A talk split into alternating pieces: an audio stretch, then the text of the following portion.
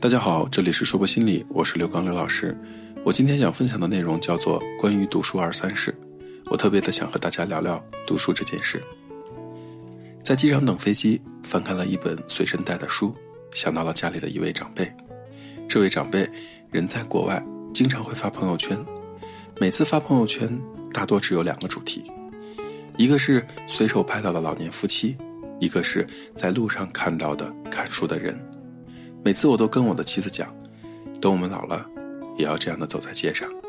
可每次看到街上拍到了路人在看书的照片，却让我觉得很羞愧，像是不停的在提醒我，好久没有好好看书了。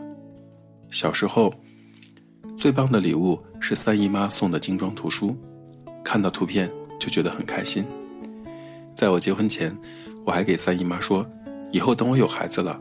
也希望把压岁钱变成书，把这个好的传统保持下去。还有二姨妈每次回来带回来的故事会，那时候最期待的就是鬼故事，还有最后的那个中篇故事。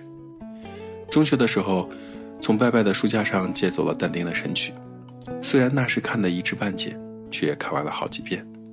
再到后来，总有一笔零花钱是用来买书看的。最搞笑的一次，是有一次我买了一本希腊神话回来看。奇葩的亲戚非要说买了黄色书籍回来看，因为希腊神话里的插图是有裸露身体的部分。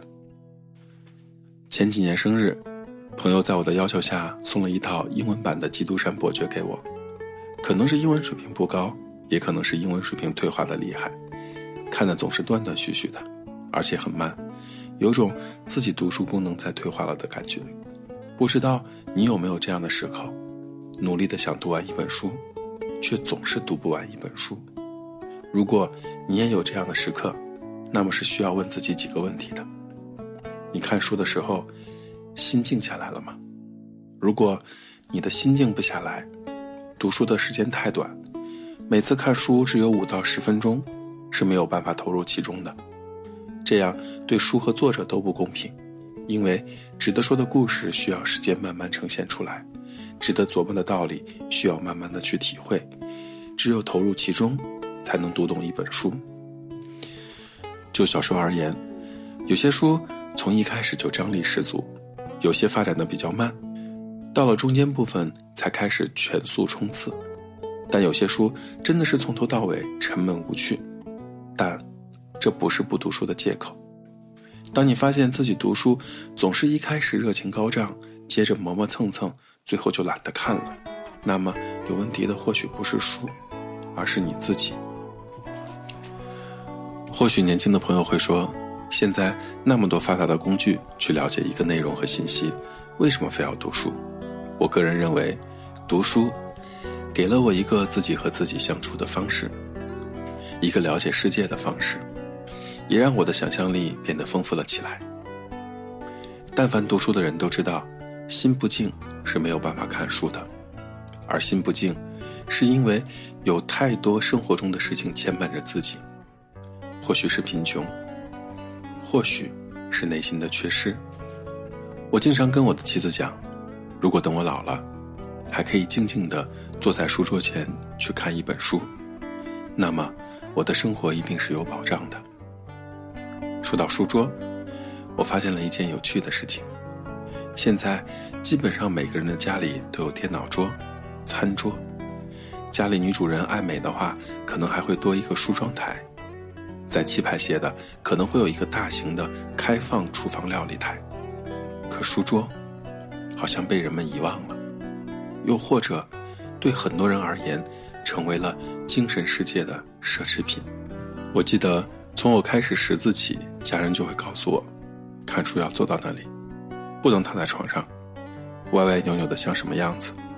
因而，不管在哪里生活，我都会在可以的情况下为自己布置一张书桌，一盏台灯，一本书，一杯水，还有窗外安静的夜，构成了我最美好的世界。讲到这里，想到了一件最近发生的事情，我遇到了一个妈妈，告诉我，孩子一点都不爱学习，除了学习什么都可以。问我该怎么办，我回问了一句：“你们家有书桌吗？”对方回答说：“我们家没有书桌，但我们家有书架。”我又问了一句：“书架是用来放书的，那你一般都在哪里看书呢？”对方回答道：“我躺在床上看书。”我调侃了一句：“是为了帮助睡眠吗？”对方不高兴地回了我一句：“我都看完两本书了。”我也不客气地回了一句：“好多啊！”如果自己都没有养成读书、写字、学习的习惯，孩子怎么可能在家里有一个读书、写字、学习的好习惯？指望孩子在学校养成好习惯，要知道，学校只是教育的一环，最重要的一环永远在自己那里。耳濡目染，言传身教，这八个字听起来轻松简单，但是做起来对很多人却异常困难。所以。如果你希望孩子开始读书，那么请你做起。忘了说，女友知音故事会这类的，就躺在床上读吧。坐在书桌前读书的话，找一些合适的。我跟很多人讲，太贫穷的家庭是搞不好孩子的教育的。或许大家会想到，因为贫穷，没有时间给孩子讲个故事，陪孩子看本书，或者因为担心收入拮据。无法静下心来教育孩子读书写字之类的，但是请注意，我的太贫穷是打了引号的，不一定是物质上的贫穷，更多的是精神上的贫穷。我们见过家庭并不富裕，但是父母愿意在有限的收入里给孩子提供读书学习机会的家长，我们也见过腰缠万贯的土豪，连主动给孩子买一支钢笔都觉得麻烦。所以我说。贫穷不一定是物质上的，有可能是精神上的。回到读书这件事，有的人很想博览群书，我想说，面对现实吧，博览群书基本上是不可能了。想读完世上所有的书是不可能的，就连只读完好作品，有可能都难如登天。一想到读不完的书比天高比海深，让你莫名的恐慌吗？千万不要，找一些适合自己的。对自己当前状态有针对性的图书，远胜于博览群书。其实，读书这件事，先明白了书要越看越厚，才会体会到书会越看越薄，最后懂得了书会常看常新。第一遍看知识，第二遍长知识，第三遍内化知识，这是我作为一个懒惰读书人的看书体会。对我而言，没有书房的地方总觉得不完整。而我最爱的家具就是我那一面书架墙。说到书架墙，有一天我去书城买书，和工作人员闲聊到我家里有一面墙都是书架，有很多的书。工作人员给了我一段神回复：“嗯，是啊，有些人是喜欢买很多书布置在家里，这样显示出主人的品味和气派啊。”这段回复把我雷得外焦里嫩的。书不是用来看的吗？什么时候成了凸显主人品味的装饰墙？看来，贫穷真的限制了我的想象。我喜欢在书上写写画画，摘抄那些我觉得优美的句子。经历过好的坏的，再去看书中那些美好的句子，觉得更加深刻。今年重新拾起了拆书这个功能，觉得很美好。我见过一些朋友，书永远不可以在上面做标记。如果书上面有折痕，还会显得非常的愤怒。